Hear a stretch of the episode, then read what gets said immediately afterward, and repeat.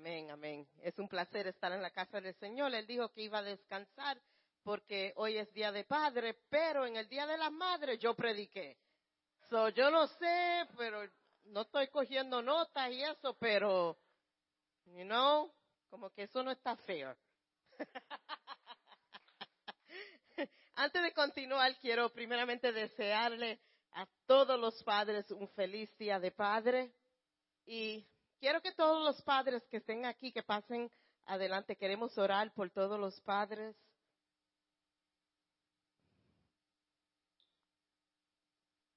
Aleluya. Y vamos a orar por los padres que están aquí en esta tarde. No se preocupen, padres, que hoy la predicación no va a ser para insultar los padres, no va a ser para, para hacerlos sentir mal. Pero hermano, tenemos que estar agradecidos de todos estos padres que están aquí sirviéndole al Señor, haciendo un ejemplo para sus hijos, haciendo un ejemplo que que son hombres de Dios, instruyendo a su familia en los caminos del Señor. Y eso es algo que no se ve, no se ve muy a menudo. Y le damos gracias a cada uno de ustedes que están ahí, como dicen, en la brecha, bregando. Están ahí adorando al Señor no importa las horas que muchos de ustedes trabajan, todavía le sacan tiempo para poder estar en la casa de Dios, para poder enseñarle a sus hijos lo que es la priority de servirle al Señor. Vamos a ver. Amantísimo Dios y Padre Celestial, te damos gracias en este día. Te damos gracias porque tu presencia es evidente hoy en este sitio. Señor, te damos gracias por todos estos padres, por cada uno de ellos, Señor. Te pedimos que tú los continúes bendiciendo. Te pedimos que tu unción siga sobre uno y cada uno de ellos de una manera muy especial. Que tú le des sabiduría, que tú le des paciencia, que tú le des fuerza, que tú los cojas en tus brazos, Señor, y cuando ellos se sientan que ya no pueden más, que ellos sepan que tú estás ahí para ayudarlos. Te pedimos, Señor, que ellos sigan haciendo un ejemplo a su familia, que ellos sigan alabando y glorificando tu nombre y exaltando tu nombre. Esto es la mejor lección que ellos le pueden enseñar a sus hijos. Y te damos gracias por ellos, Señor, y bendícelos. En tu nombre te lo pedimos todo. Amén. No se sienten todavía, tenemos un, un pequeño regalito para darle a cada de los padres.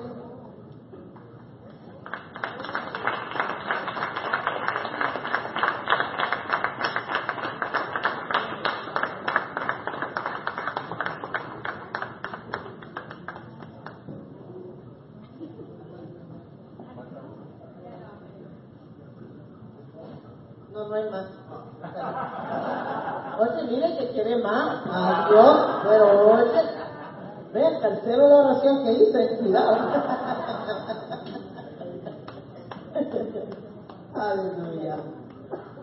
Bueno, hermano, hoy voy a predicar por más de dos horas, porque sabemos que es Día de los Padres y muchos queremos llevar a nuestros esposos, a los padres, a comer. Otro Beltito McDonald's te espera ahorita.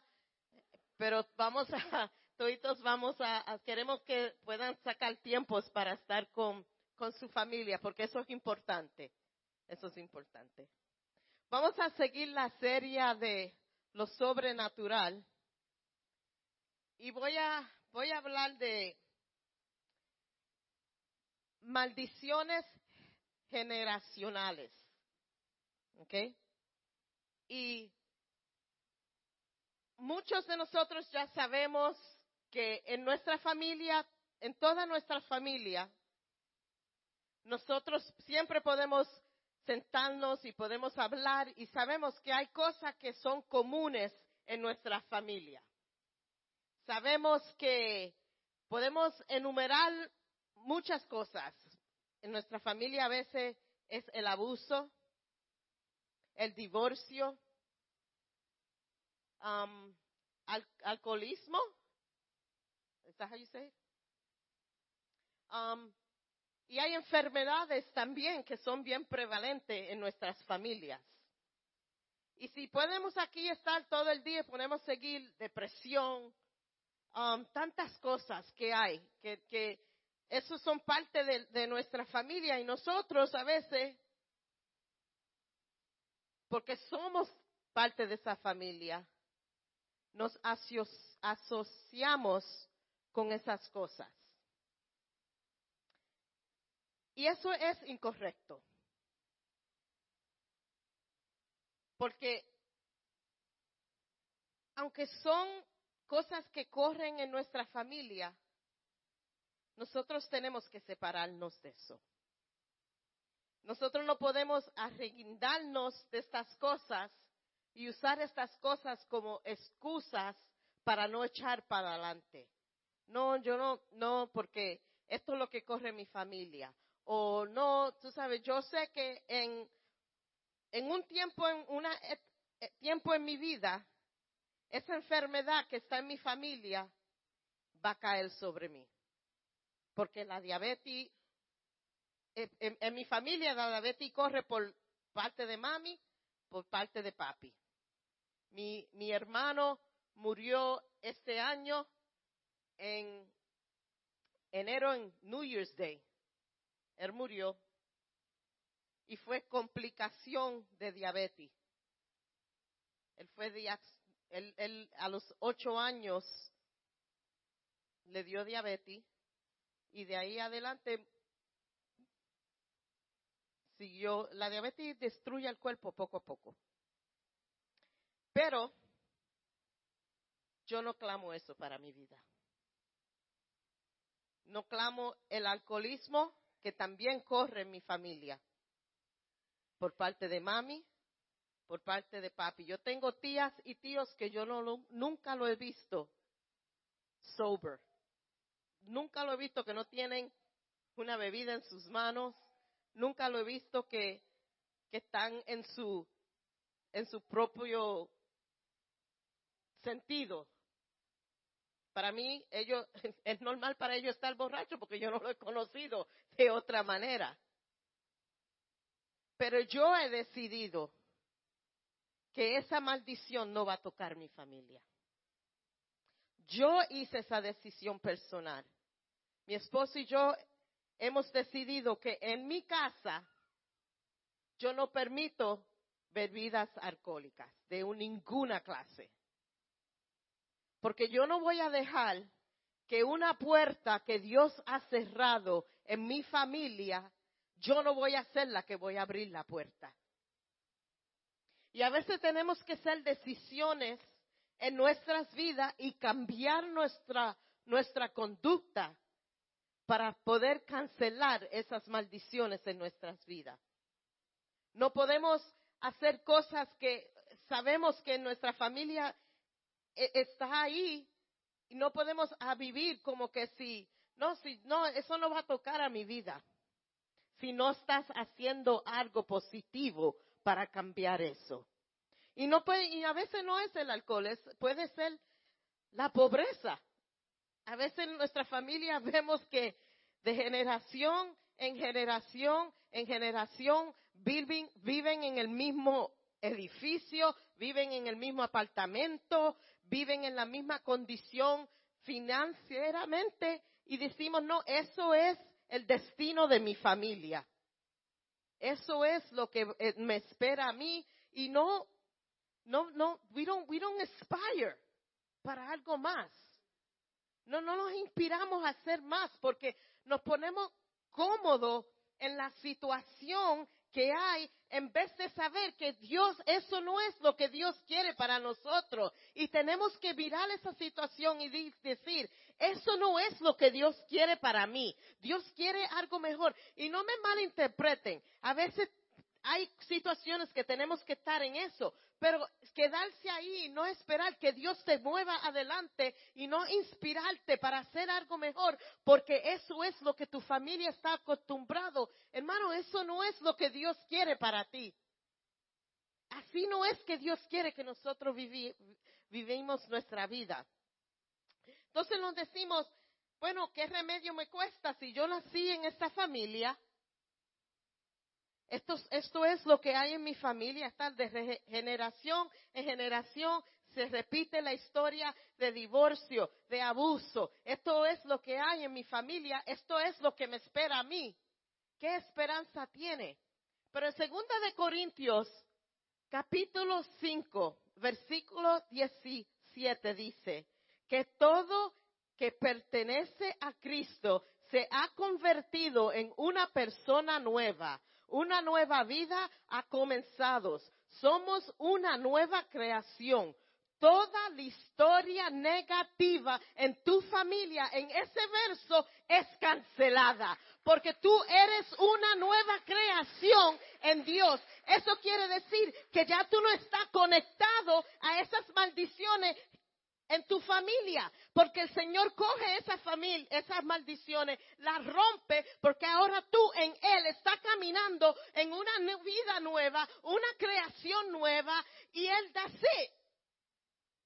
Pero nosotros somos la que queremos cargar esas maldiciones. El Señor las cancela, y nosotros siempre nos arreguindamos de eso por cualquier cosa que pase mal en nuestra vida. No, eso porque mi familia es así. Tú estás trayendo otra vez a vida a lo que Dios ha cancelado en tu vida. Tú eres el que le está dando vida. No hay razón.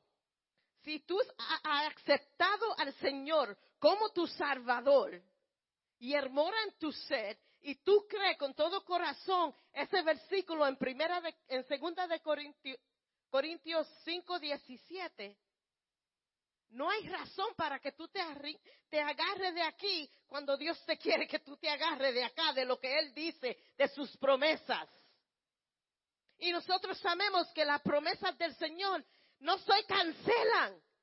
Si Él te promete algo, yo te garantizo que eso va a ser una realidad en tu vida. So vamos a agarrarnos de eso. No vamos a dejar que, que porque lo que sabemos que ha pasado sea donde nosotros nos pongamos cómodos y usemos eso como una excusa. En inglés se llama, se llama using that as a crutch.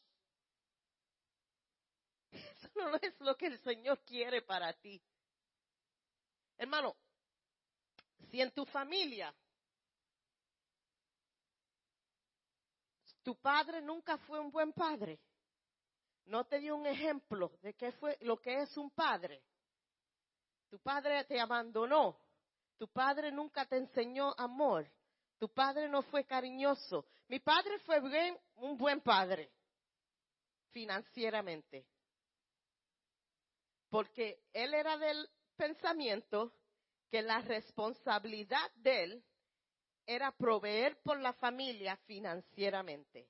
Y a veces trabajaba tres trabajos, a veces papi, nosotros no víamos a papi nada más que el viernes por la noche, el sábado por la tarde, porque el sábado por la mañana limpiaba el templo, so no, no, no, no nos podíamos ver los, los sábados, nada más por la tarde, y los domingos, y el domingo era todo día en la iglesia. Él no fue un hombre que, de que cariñoso, pero fue buen padre financieramente. Él fue buen padre. Yo fui la más que él. Yo, I'm a daddy's girl.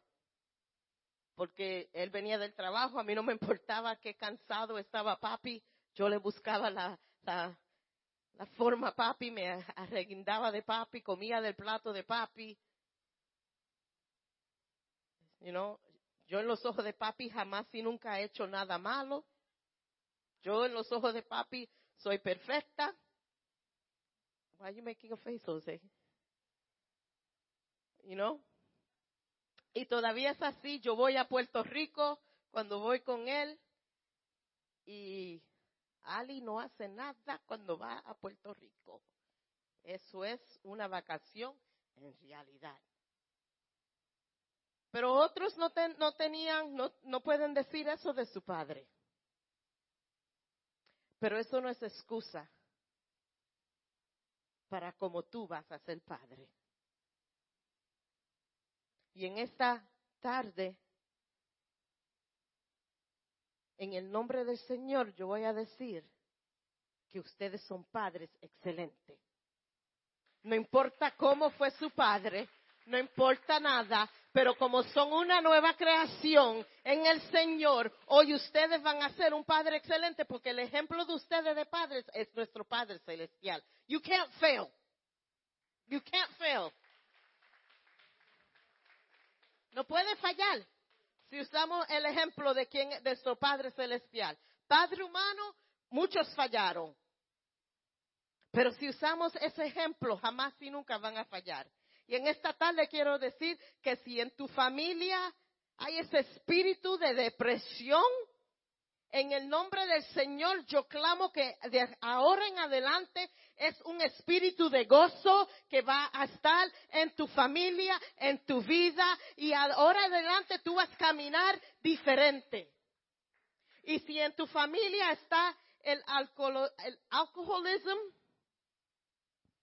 en el nombre del Señor yo digo que desde ahora en adelante va a estar llena o lleno del Espíritu Santo y no del fruto del vino. Y nos vamos a parar en esas palabras y vamos a caminar en eso y no vamos a dejar que lo que nuestra familia, el pasado de nuestra familia, cambie nuestro futuro.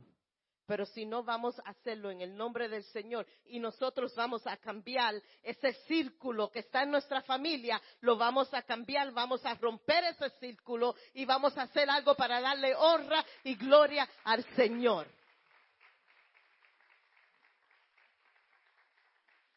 Con decir eso, hermano, de donde tú saliste, de donde tú viniste, de donde tu familia es,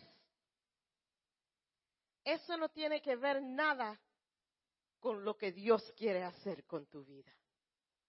Cuando yo estaba pensando, pensando de eso, me vino a la mente la historia en el libro de jueces,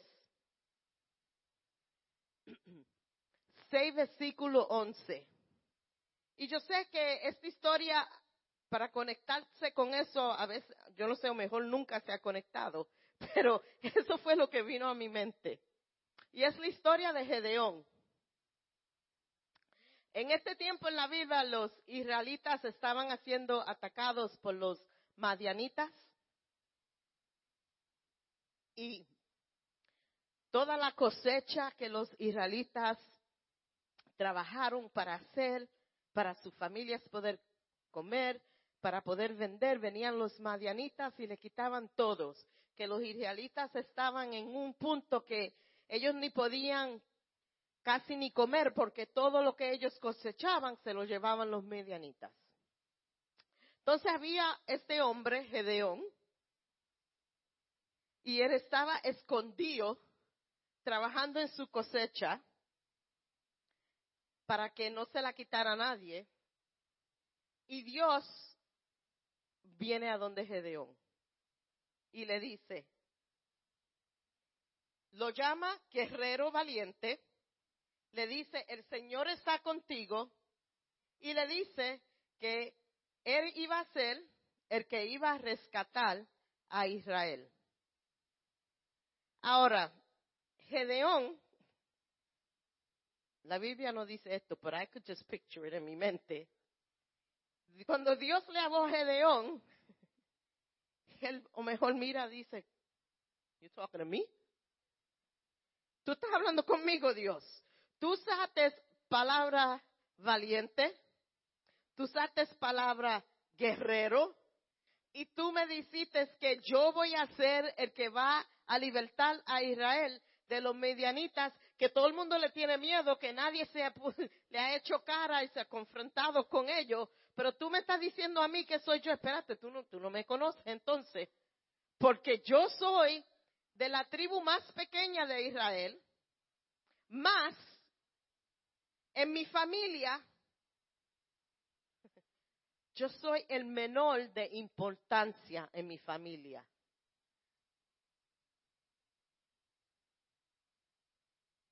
Pero el Señor no mira el linaje de tu familia cuando te vaya mal. Eso no tuvo ninguna importancia. El Señor, el Dios no le importó que Gedeón, o mejor era un poquito cobarde. Él no tenía clout. No era una persona de importancia, de importancia o mejor era de esas personas que, ¿sabes? Cuando uno va a jugar béisbol o lo que sea, que empiezan a escoger, yo quiero este mi team, yo quiero este, y el que no sirve siempre lo dejan por último y no tienen otro remedio pero que usarlo. Ajá, that probably was Gedeón. Pero el Señor todavía vio algo en Gedeón. Hermano, no importa qué ha pasado en tu familia, no importa de dónde tú estás conectado, Dios no mira eso cuando te va a llamar. Lo que Él mira es el potencial que tú tienes en las manos de Él. Él mira lo que Él puede ser con tu vida. Él no mira nada más. Y nos creemos que, espera, ok, that's cool que el Señor no mira eso. Pero todas las cosas que ha hecho mi familia, todas las a, veces en nuestra familia han hecho cosas bien feas. Y cuando las personas nos ven a nosotros, seguidamente ese es el pensamiento que viene a su mente. ¿De qué hizo mi familia? De cómo mi familia lo hirió una persona. Hermano, Deuteronomio, Deuteronomio 24, 16 dice, los padres no deben morir por los pecados de los hijos, ni los hijos deben morir por los pecados de los padres. Los que merezcan la muerte serán ejecutados por sus propios delitos. So, hermano, sácase de la mente que tú tienes que pagar el precio por lo que tu familia ha hecho o que tú tienes que estar andando con esa desgracia a veces porque, oh, yo no puedo porque mami hizo eso, yo no puedo porque mi hija hizo esto, o mi hijo, mi hijo hizo aquello. Hermano, no, ande con su cabeza levantada para arriba, porque eso no tiene que ver nada con ustedes. Si yo voy a caminar por todo lo que ha hecho mi hija, por todo lo que ha hecho mi hijo, por todo lo que me ha pasado, hermano, yo no estuviera aquí arriba predicando porque dijera, yo no, yo no tengo derecho de estar aquí predicando. Yo sé lo que es sufrir cuando un hijo se va de la casa, porque mi hija a los 15 años se desapareció de mi casa por cuatro días y nadie sabía dónde estaba. Yo sé lo que es sufrir eso. Yo sé es ser una madre con una hija de 19 años y estar encinta. Yo sé lo que es tener un hijo que te llaman de la escuela porque está borracho. Yo sé lo que es tener un hijo que se está portando mal en la escuela, que no apareció en la escuela. Pero yo no voy a dejar eso que cambie lo que Dios ha hecho para mí, ni voy a dejar eso que cambie a mis hijos, porque todavía con esa circunstancia, mi hija está en ministerio, mis hijos, los dos están en ministerio, eso no canceló ni va a cancelar. ¿Te recuerdas que yo dije que mi familia corre el alcoholismo? Y ahora dije que uno de mis hijos tuve que recogerlo borracho, de, hermano, pero yo aunque el diablo quiera meter el pie y abrir esa puerta, le voy a cerrar la puerta aunque le rompa el pie en el nombre del Señor, porque eso no va a tocar a mi hogar. Eso no lo permito en mi hogar y no porque yo soy Wonder Woman, pero porque yo soy ungida por Dios. Soy selected by God, escogida por Dios. Y mi casa está bajo la unción del Espíritu Santo, que eso no va a entrar aunque el diablo quiera meterse. Y yo proclamo en el nombre del Señor que eso no va a coger dominio en mi hogar. Yo no lo acepto. No acepto enfermedad que está en mi familia tampoco. No digo, no, yo estoy, a mí la diabetes me va a coger un día de esto. Enfermedad del corazón no me coge otro remedio porque también coge mi familia. La presión alta también. Y cuando yo voy al doctor y me piden la historia, ustedes saben que le dicen que tiene la familia de tu mamá, que hay en la familia de tu papá, y siempre le preguntan eso y el doctor me dice, tú tienes que cambiar unas cuantas cosas porque esto es lo que te espera. Yo digo, no, eso no me espera a mí. Eso no me espera a mí. Y no me da la gana me da de arrepender al doctor. Sacar la, la aceite y ungirlo de pie a cabeza y decirle, yo no acepto esas palabras. Ahora, hermano, eso no quiere decir que vamos a ir a McDonald's Super Size Everything y comer cake y acrín a lo loco y esperar que el Señor miraculously nos proteja del diabetes. Eso no quiere decir eso tampoco. Pero yo no voy a andar en el miedo de eso, hermano. Yo no voy a andar en eso. Eso no. No voy a parar de hacer quien yo soy, de hacer lo que Dios quiere que yo haga, esperando el día que venga el ataque corazón y me lleve. Mami murió a los 56 años. Le dio tres ataques corazones, uno, de, uno atrás del otro. Nunca tenía problemas en el corazón. Ya yo tengo 50 y algo. ¿sabes? Pero yo no voy a caminar diciendo me quedan unos cuantos años más para vivir. No way. I'm going to outlive my mom. Hermano, a veces uno vive así, uno mismo con el mismo miedo, se mata a uno mismo. Yeah. Mi, mi hermano, yo lo quiero mucho, lo quería mucho. No, todavía lo quiero. Pero él, él murió a los 53 años. Y él siempre me decía, bueno, Alice, mami murió a los 56, nada más me quedan tres más años de vivir. Dice, mira, si tú piensas así, muérete ahora, porque de aquí a allá no es mucho. Tú no puedes pensar así. Tú no puedes pensar así. No puedes vivir con ese miedo. Así, eso no es lo que Dios quiere para nosotros. Ese no es el plan de Dios. Jeremías 29, 11 dice, pues yo sé los planes que yo tengo para ustedes, dice el Señor. Son planes para lo bueno y no para lo malo. Come on. Para darles un futuro y una esperanza. Mano, ¿qué esperanza tú estás eh, viviendo si tú estás pensando que me quedan tres años de vida? ¿Qué, esperanza es esa? Hermano, los planes que tiene el Señor para ti es para bendecirte. No importa que, que tú financieramente, tu familia nunca ha prosperado, pero eso no es el plan que Dios tiene para ti.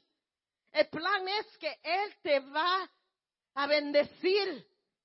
No welfare, no work. Dice Dios es el que te va a bendecir. Él es el que va a proveer para ti. Pero no veo la mano de Dios trabajando, no veo, no veo, no, porque tú te estás agarrando de lo que no es la bendición de Dios. Vamos a agarrarnos de lo que es la bendición de Dios para todo en nuestras vidas. No vamos a usar esa excusa jamás. Vamos a contar con Dios. Vamos a confiar en Dios. Vamos a andar en la bendición que Dios tiene para nosotros. Vamos a andar con el conocimiento que todo eso fue cancelado. Vamos a andar con el conocimiento que el linaje de mi familia no tiene que ver nada con el llamado de Dios para mi vida. Vamos a andar como, como dice en Jeremías, que lo que Dios tiene para mí es para, es, de un, es esperanza, es un futuro que Él quiere bendecirme, no es un futuro para destruirme. Y vamos a andar en eso. No vamos a, agarrarnos de las cosas que en realidad es el diablo que quiere para nosotros. Vamos a agarrarnos de lo que Dios quiere. Vamos a vivir como una nueva creación que Él creó que Él creó en nosotros. Vamos a andar en bendición. Vamos a tener fe que aunque con los ojos no, podemos ver lo que Dios está haciendo, pero vamos a andar con la confianza que en lo espiritual Dios está bregando. Vamos a andar con la, con la confianza que Dios está en control de todo. Aunque esté en la tormenta, aunque esté enfermo, aunque esté en situaciones feas, vamos a andar como que si Dios ya ha hecho lo imposible. Vamos a andar como Dios ya ha resolvido todo el problema. Vamos a andar clamando que Dios es rey, que Él está en cargo de nuestras vidas. Y si ponemos nuestras vidas en las manos de Dios, grandes cosas Él va a hacer con tu vida. No vamos a aguantarnos de esas maldiciones en nuestras familias porque en realidad Dios ya ha roto esa cadena. It's broken, it's done, it's canceled. No vamos a clamar algo que Dios ha cancelado.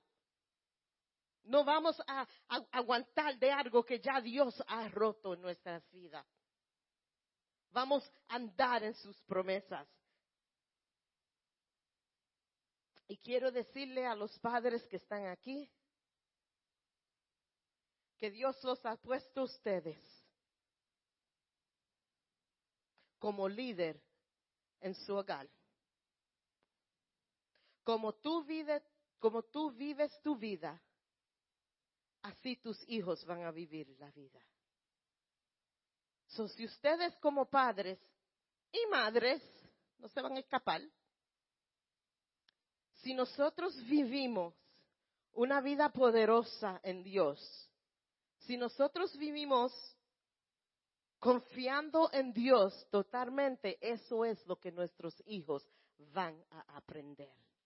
Y cuando ellos lleguen a una edad que tengan su familia, así ellos van a ser. Y en vez de tener una historia de maldiciones, en nuestra familia, lo que creamos es una historia de bendiciones en nuestra familia. Y eso es el trabajo de nosotros. Algunos aquí que están aquí sentados, ustedes son lo que Dios ha usado para romper esas maldiciones en su familia. Porque algunos que están aquí son los únicos en su familia que son cristianos. Algunos aquí son los únicos en su familia que están prosperando. No es una coincidencia. Eso no es una coincidencia. Es porque ustedes han decidido que Dios va a tener el primer lugar en su hogar y en su corazón y en su vida y Dios va a ser el núcleo central de su casa y todo va a rodear, it's going to go around eso. Tú tienes el poder del ser que cambia la generación en tu familia.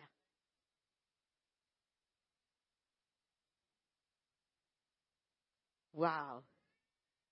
Heavy responsibility. Pero es not because, it's not porque ustedes son superhuman. No es porque tú tienes un poder sobrehumano, pero es porque tú le sirves a un Dios que es sobrenatural. Y eso fluye en ti, ese poder fluye en ti. Y en esta tarde quiero decirles, vamos a agarrarnos de eso. Vamos a cambiar la historia. Que sea diferente desde este día en adelante. Que la cosa sea diferente. Y hermano, y, si el núcleo de la familia está dañado, vamos a arreglarlo en el nombre del Señor. Vamos a unirnos en el nombre del Señor. No vamos a dejar que eso continúe. Vamos a cambiar la historia, vamos a cambiar ese círculo. Y le vamos a pedir al Señor que tome total control. Le vamos a pedir al Señor que Él tome las riendas en nuestro hogar. Le vamos a pedir al Señor que Él tome control. Y a veces, pidiéndole eso al Señor, quiere decir que tú dejas ir y tú dices, Señor, si yo sigo, yo lo voy a dañar. Tú tomes control. Empieza a guiarme. Empieza a ayudarme a ser la luz en mi familia. Empieza a ayudarme a tener fuerzas. Empieza a ayudarme, Señor, que aunque yo soy la única persona en mi familia que te sirve, ayúdame a reconocer que yo soy la que tú o el que tú vas a usar para cambiar mi familia. Vamos a empezar a pensar y vamos a dejar que Dios empiece a trabajar en nuestras familias. Vamos a decirle a Dios,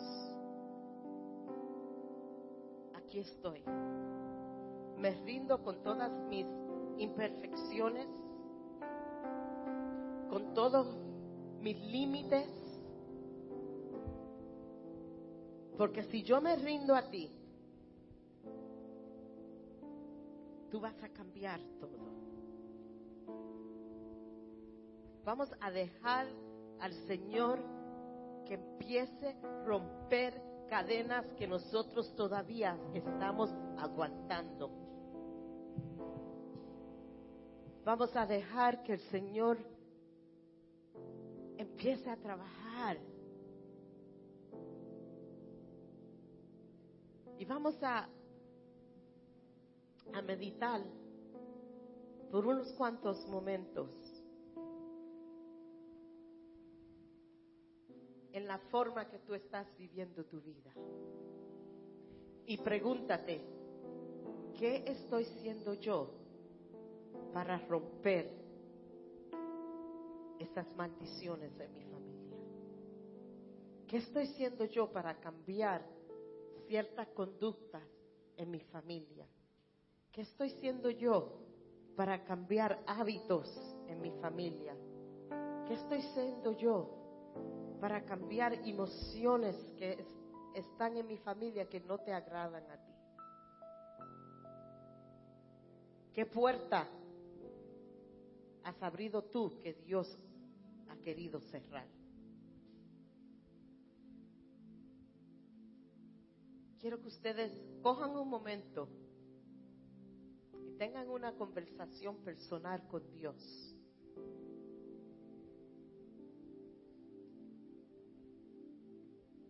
y lo entreguen a la mano de Dios.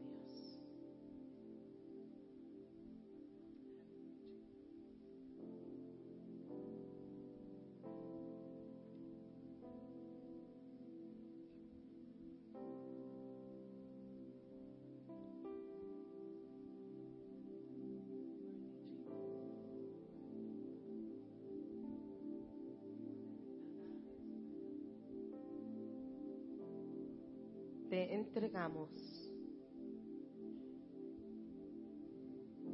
toda cosa horrible en mi familia, toda cosa negativa en mi familia. Te entregamos todo vicio que hay en mi familia. Te entregamos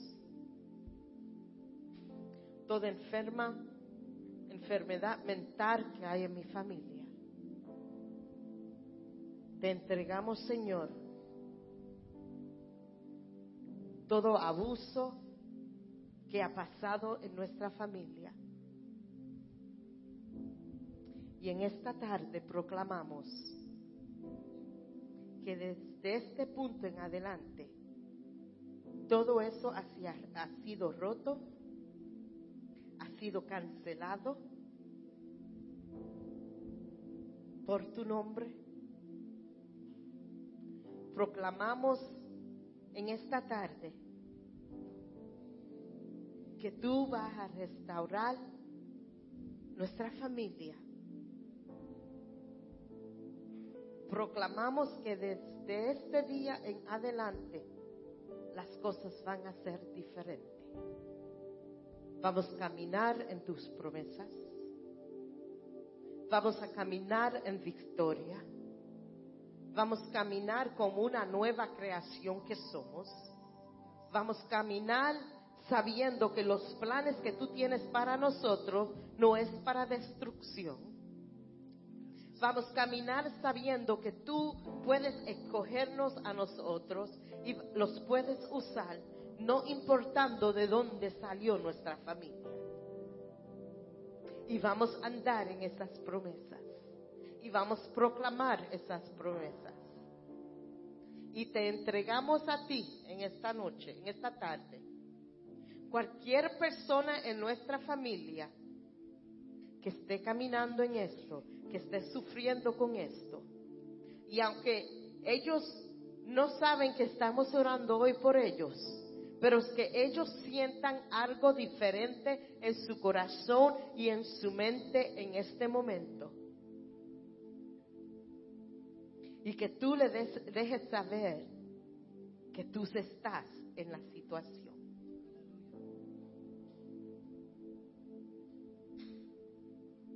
en esta tarde, Señor, te damos gracias por romper maldiciones generacionales que estaban y estaban en mi familia. Y te damos honra y te damos gloria por lo que tú has hecho y porque lo que tú vas a continuar a hacer.